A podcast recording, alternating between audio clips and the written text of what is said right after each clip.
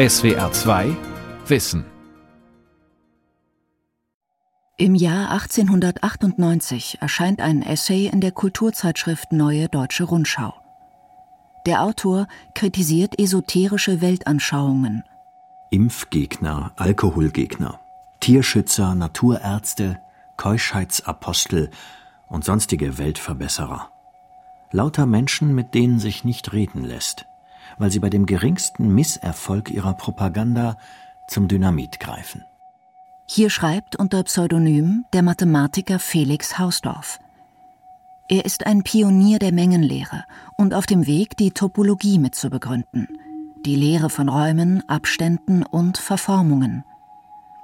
Mit seinen grundlegenden Arbeiten wird er in den folgenden Jahrzehnten ein Architekt der modernen Mathematik. Um die Jahrhundertwende ist er aber unter Pseudonym bekannter als Philosoph und Dichter. Geniale Mathematiker Felix Hausdorff und das Wesen der Räume von Eneas Roch. Das Kloster Maria Hilf im Bonner Stadtteil Endenich liegt am Fuße eines kleinen waldbedeckten Berges. Im Zentrum erhebt sich eine neugotische Kirche aus rotbraunem Ziegelstein mit spitz zulaufenden Fenstern, einem massiven Turm und einem dunklen Dach. Ringsherum sind Wohngebäude angeschlossen.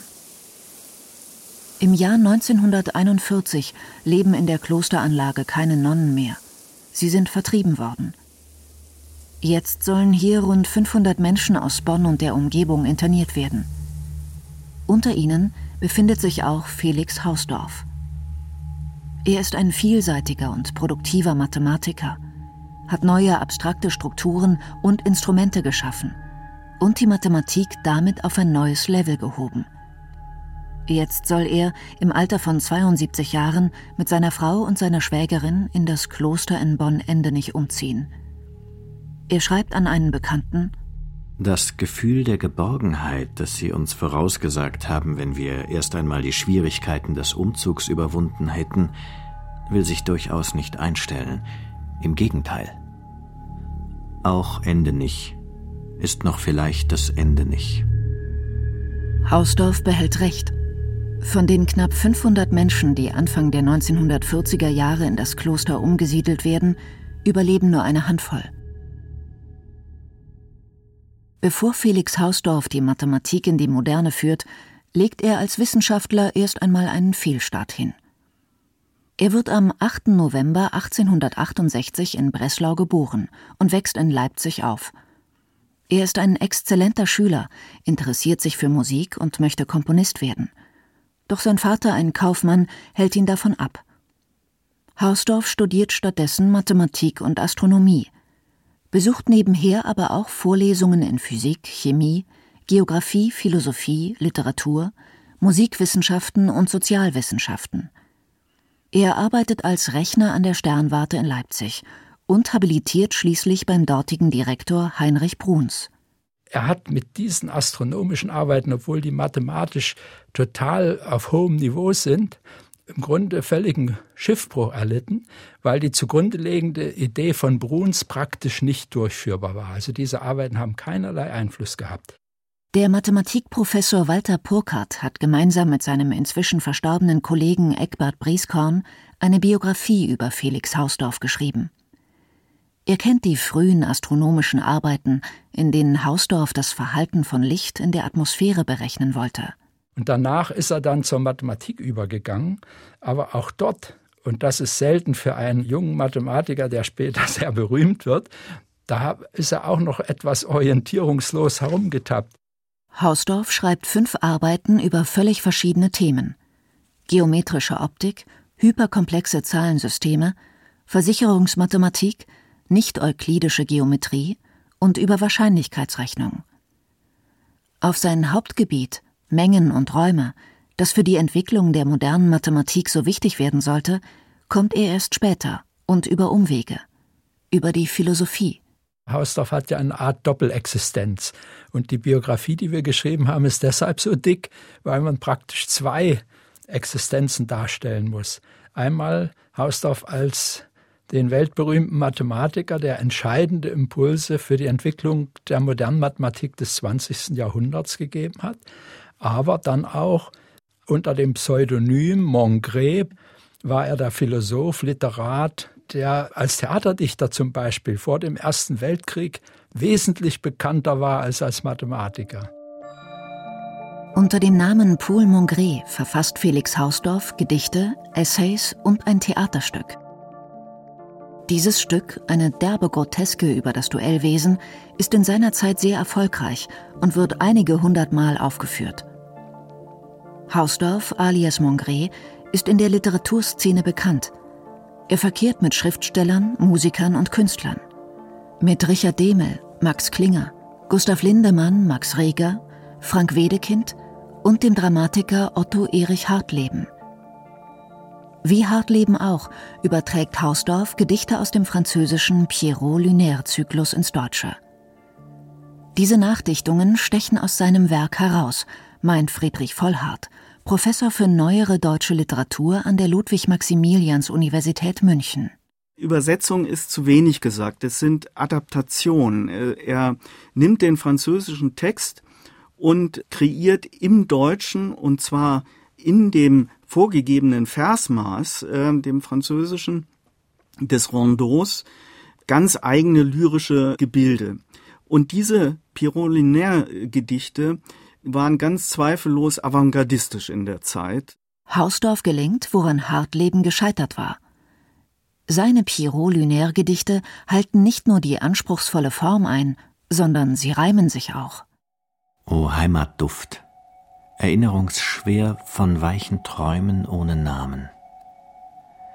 Der bunten Torheit Blütensamen treibt sich in linder Luft umher. Allerdings passen nicht alle Gedichte von Hausdorff zum fortschrittlichen, radikalen Zeitgeschmack der Jahrhundertwende. Manche seiner Verse wirken auch ein bisschen angestaubt. Manchmal jedoch täuscht der Eindruck. Hinter den scheinbar romantisch-religiösen Zeilen seines Sonetts An die Zeit verbirgt Hausdorff die große philosophisch-mathematische Frage nach dem Verhältnis von Raum und Zeit. Hier, unter Michelangelos Zypressen die still im Mittagshauch die Wipfel wiegen, bleib ich bei Säulen, Särgen, Trümmern liegen. Rinnt draußen wohl die Zeit noch unterdessen? Raum und Zeit. Das sind Themen, die Hausdorff interessieren und inspirieren. Künstlerisch, philosophisch, wissenschaftlich. Was sind Raum und Zeit? Wie stellen wir sie uns vor? Wie zeigen sie sich in physikalischen Beobachtungen? Wie kann man sie mathematisch beschreiben? Diese Themen finden sich auch in seinen zahlreichen Essays. Sie erscheinen in der führenden Kulturzeitschrift der Zeit, in Die neue Rundschau. Hier schreibt er buchstäblich über Gott und die Welt. Zum Beispiel über den schon damals spürbaren Trend, die Welt esoterisch zu verklären, sagt Friedrich Vollhardt. Er lässt die Autorität und die illusionslose Abgeklärtheit des Naturwissenschaftlers durchscheinen, der diese Zeiterscheinungen mustert und kritisiert. Vor allem attackiert Hausdorff die Ansicht, die Welt sei mit Vernunft nicht zu erfassen. Eine Diskussion, die sich bis heute fortsetzt. Hausdorff schreibt 1898 Wir bemerken nur beiläufig und mit Ekel, dass in unserem unreinlichen 19. Jahrhundert keine Partei, und sei es an sich die vernünftigste, ohne Flankendeckung durch die Legionen des Obskurantismus sich ins Feld wagt. Impfgegner, Alkoholgegner, Tierschützer, Naturärzte, Friedensfreunde, Keuschheitsapostel und sonstige Weltverbesserer. Lauter Menschen, mit denen sich über ihre Sache reden ließe, mit denen sich aber nicht reden lässt, weil sie mit vier Brettern das Universum einzäunen und weil sie bei dem geringsten Misserfolg ihrer Propaganda zum Dynamit greifen. Nicht nur in den Gedichten, auch in den Essays von Paul Mongré verbergen sich Spuren des Mathematikers Felix Hausdorff. Mal ist von Logik die Rede, mal von Mengen, mal von Raum und Zeit. In einem Essay mit dem Titel Tod und Wiederkunft etwa überlegt er, dass es für unser Bewusstsein keinen einzelnen Augenblick gibt, den wir wahrnehmen können, sondern nur zusammenhängende Folgen von Momenten. Unendliche, transfinite Mengen eines feinen Punktstaubes. Nur Kontinua von erfüllten Augenblicken geben einen Bewusstseinsvorgang. Das ist so ein typischer Hausdorf-Satz, wo er andeutet, dass mit der Kantorschen Mengenlehre, die hier ganz vorsichtig ins Spiel gebracht wird über den Begriff Punktstaub, für den Nicht-Mathematiker natürlich nicht erkennbar, dass wir gewaltige wissenschaftliche Umbrüche erleben, einerseits. Unendlich, Transfinit, Punktstaub. Begriffe, die an das Werk des Mathematikers Georg Cantor erinnern.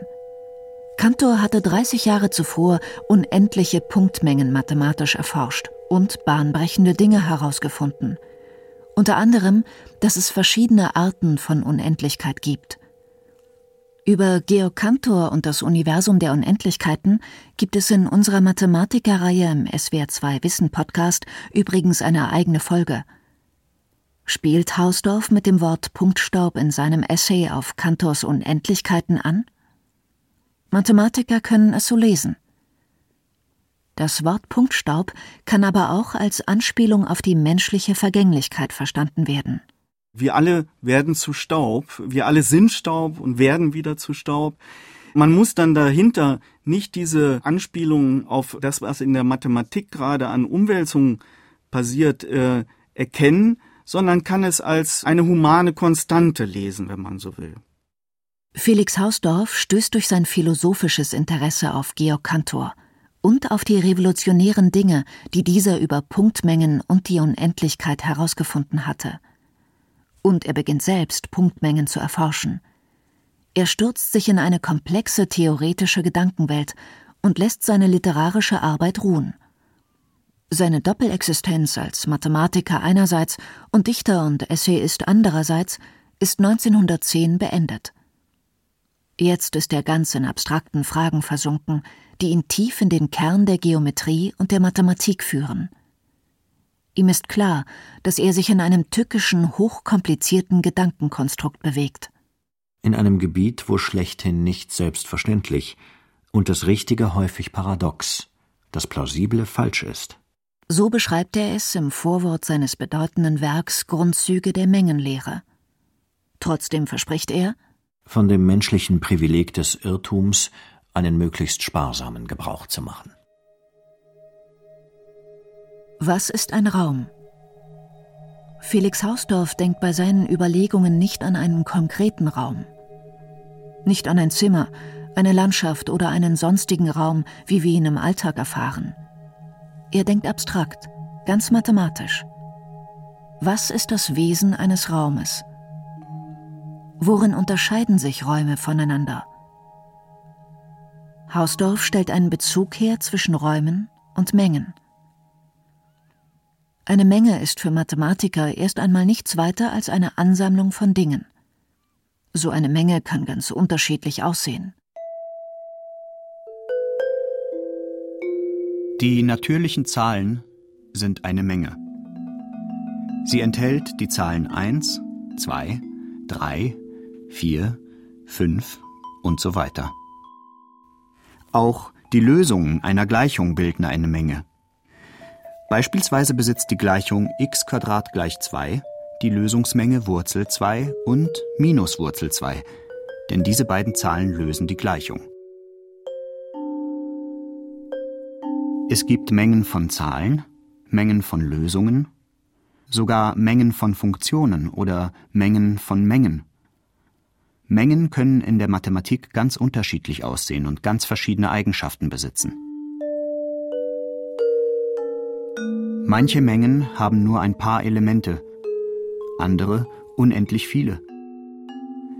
In manchen Mengen kann man mit den Elementen rechnen, zum Beispiel sie addieren oder vervielfachen.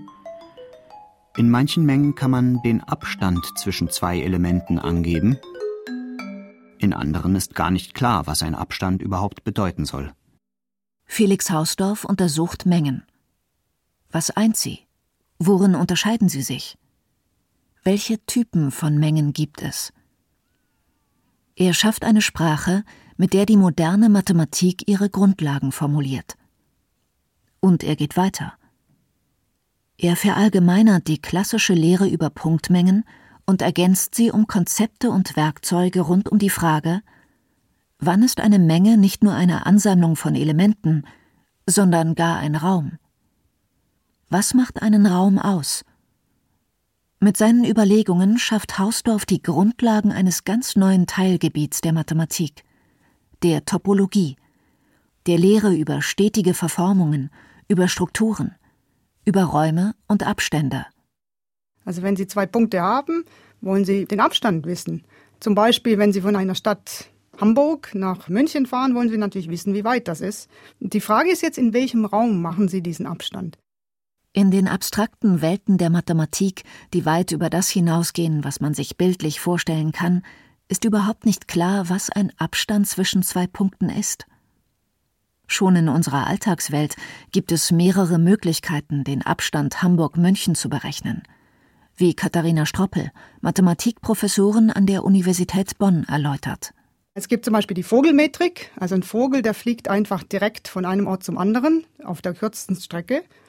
Das ist aber sehr unterschiedlich von, sagen wir mal, der Straßenbahnmetrik, die eben entlang von ihren Straßenbahnlinien fahren muss, oder der sogenannten äh, französischen Eisenbahnmetrik. Die französische Eisenbahn zeichnet sich dadurch aus, dass immer über Paris fährt. Das heißt, wenn Sie den Abstand messen von einer Zugfahrt von einer Stadt in die andere, die eben immer über Paris gehen muss, ist das sicherlich ein anderer Abstand, als wenn Sie direkt gehen. Insbesondere können anschaulich naheliegende Orte plötzlich sehr weit auseinander sein, weil sie eben immer über Paris gehen müssen.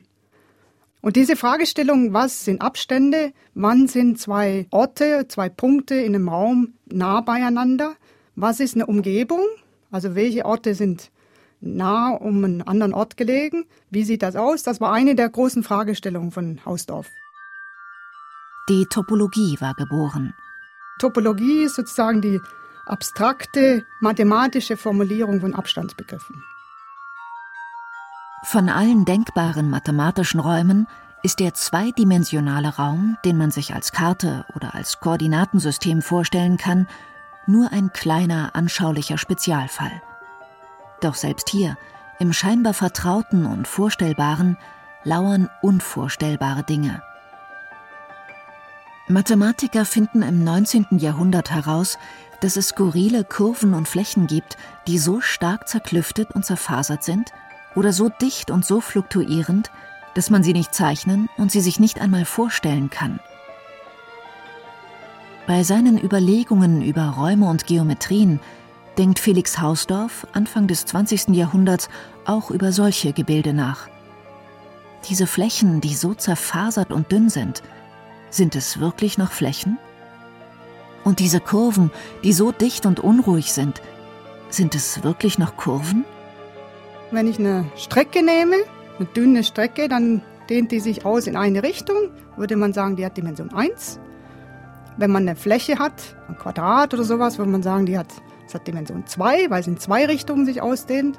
Wenn man einen Würfel hat, würde man sagen, es hat Dimension 3, weil ich drei Richtungen habe. Aber welche Dimension haben diese skurrilen Flächen und Kurven? Felix Hausdorff merkt, dass der intuitive Dimensionsbegriff nicht ausreicht, um diese Objekte angemessen zu beschreiben, sagt Mathematikprofessorin Katharina Stroppel. Soll beispielsweise eine stark zerklüftete Linie die gleiche Dimension besitzen wie eine schnurgerade Linie? Also sollen beide gleiche Dimension haben oder soll die Dimension noch etwas aussagen über die strukturelle Schwierigkeit von diesem Gebilde?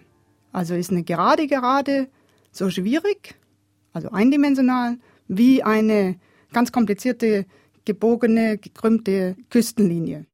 Hausdorff erfindet eine neue Art, wie man die Dimension von einem Objekt berechnen kann. Diese später nach ihm benannte Hausdorff-Dimension kann auch gebrochene Werte annehmen und ordnet auch vielen irregulären, zerfaserten Objekten eine sinnvolle Dimension zu. Ein schneeflockenartiges Objekt zum Beispiel, das zerklüfteter als eine gerade Linie ist aber noch nicht so dicht wie eine ebene Fläche. Ein Objekt, das also anschaulich zwischen den klassischen Dimensionen 1 und 2 existiert, hat die Hausdorff-Dimension 1,2619. Hausdorffs Konzept erweitert den bisherigen Dimensionsbegriff.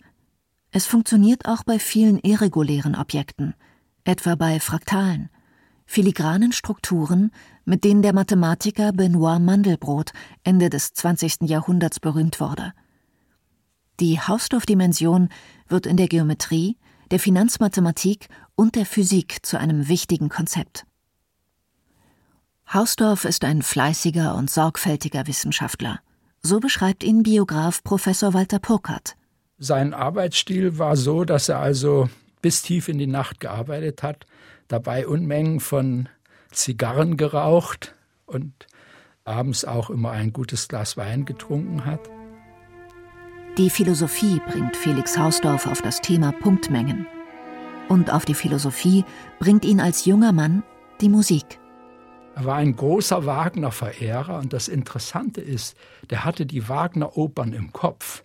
Das kann man sich überhaupt nicht vorstellen. Es gibt eine Nachschrift von Hausdorff einer mathematischen Vorlesung, die er als Student gehört hat und die hat ihn offenbar sehr gelangweilt. Und da hat er überall Noten reingeschrieben. Orchestermusikerinnen und Musiker untersuchen diese Noten. Sie stellen fest, das sind Stücke aus Lohengrin, Rheingold, Walküre, Siegfried, Tristan und Isolde, Meistersinger, Götterdämmerung, Parsival. Er hatte also die Wagner-Opern im Kopf, er konnte Passagen da die Noten aufschreiben. Er hat also offenbar in dieser Mathematikvorlesung nur an Musik gedacht. Hausdorff heiratet 1899 die Tochter eines jüdischen Arztes. Ein Jahr später wird Lenore geboren, sein einziges Kind. Wiederum ein Jahr später, im Dezember 1901, wird er zum außerplanmäßigen Professor an die Universität Leipzig berufen. Außerplanmäßig bedeutet also ohne Gehalt, also Titel ohne Mittel, sagte man immer. Es liegt ein lobendes Gutachten über Hausdorff vor, und es geht um nichts als den Titel. Trotzdem fügt der Dekan dem Gutachten noch einen Absatz hinzu. Die Fakultät hält sich für verpflichtet, dem königlichen Ministerium noch zu berichten, dass der vorstehende Antrag nicht mit allen, sondern mit 22 gegen 7 Stimmen angenommen wurde. Die Minorität stimmte deshalb dagegen, weil Dr. Hausdorff mosaischen Glaubens ist. Mosaischen Glaubens. Felix Hausdorff ist Jude.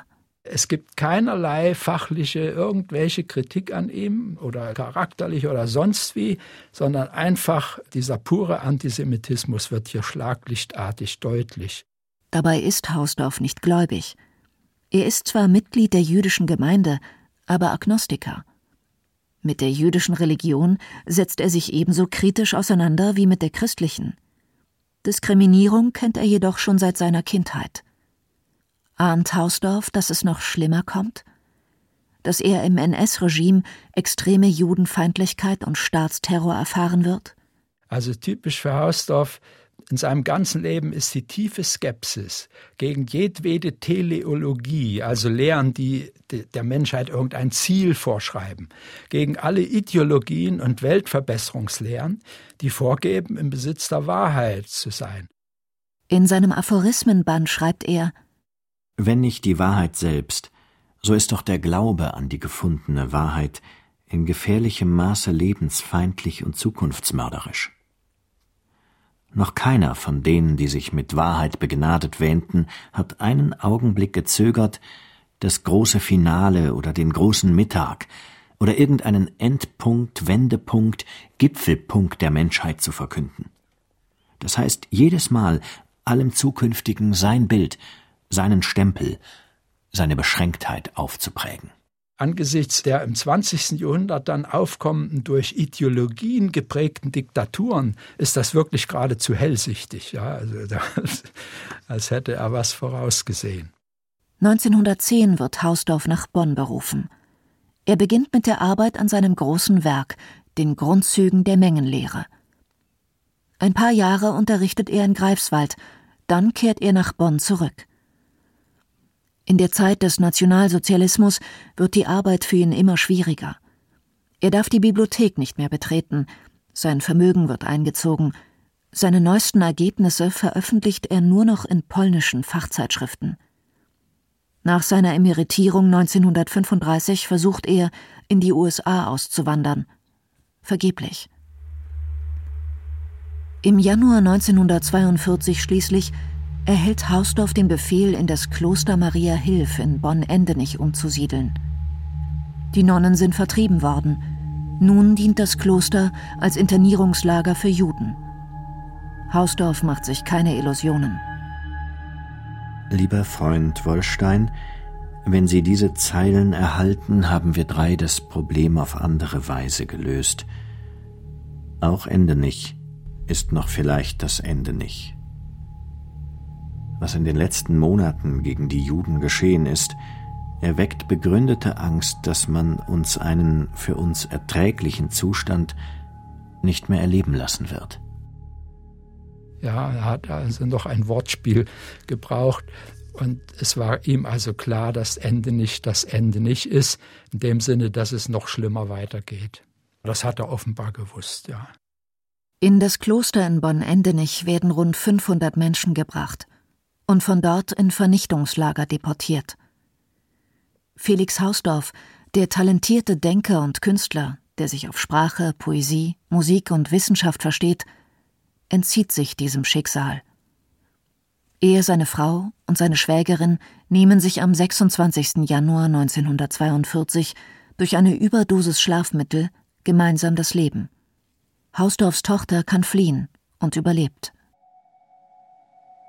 Anfang des 20. Jahrhunderts war die Mathematik im Umbruch. Das Fach erfand sich neu, aufbauend auf streng reduzierten, abstrakten Grundlagen. Die Grundsubstanz eines Problems herausarbeiten, Gemeinsamkeiten in der Struktur suchen, Dinge vereinfachen und vereinheitlichen und ineinander überführen. Bei dieser modernen Neuaufstellung der Mathematik haben sich Räume, als universelles, unverzichtbares Werkzeug herausgestellt. Mit den Konzepten und Instrumenten, die er entwickelt hat, hat Felix Hausdorff der Mathematik geholfen, sich neu zu erfinden. Das erleichtert die Sache eben entscheidend. Ja. Also es ist nicht so, dass das abstrakter wird, es wird anschaulicher. Also es spielt auch für mich eine große Rolle, wirklich die Schönheit und strukturelle Klarheit der Mathematik zu sehen. Sie ermöglicht aber natürlich auch ganz erstaunliche Verbindungen herzustellen, die man vorher so nicht erwartet hätte. Die Welt verstehen. Jeden Tag. SWR2 Wissen. Manuskripte und weiterführende Informationen zu unserem Podcast und den einzelnen Folgen gibt es unter swr2wissen.de.